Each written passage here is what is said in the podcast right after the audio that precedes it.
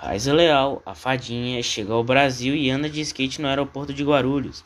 Medalha de prata. Em Tóquio, a menina de 13 anos andou de skate pelo saguão e tirou fotos com a medalha no peito.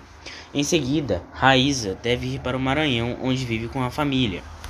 Após ter se tornado a atleta brasileira mais jovem a receber uma medalha olímpica, a, esqui a skatista Raíza Leal, a fadinha, de desembarcou no aeroporto de Guarulhos, na Grande São Paulo, na manhã desta quarta-feira, dia 28.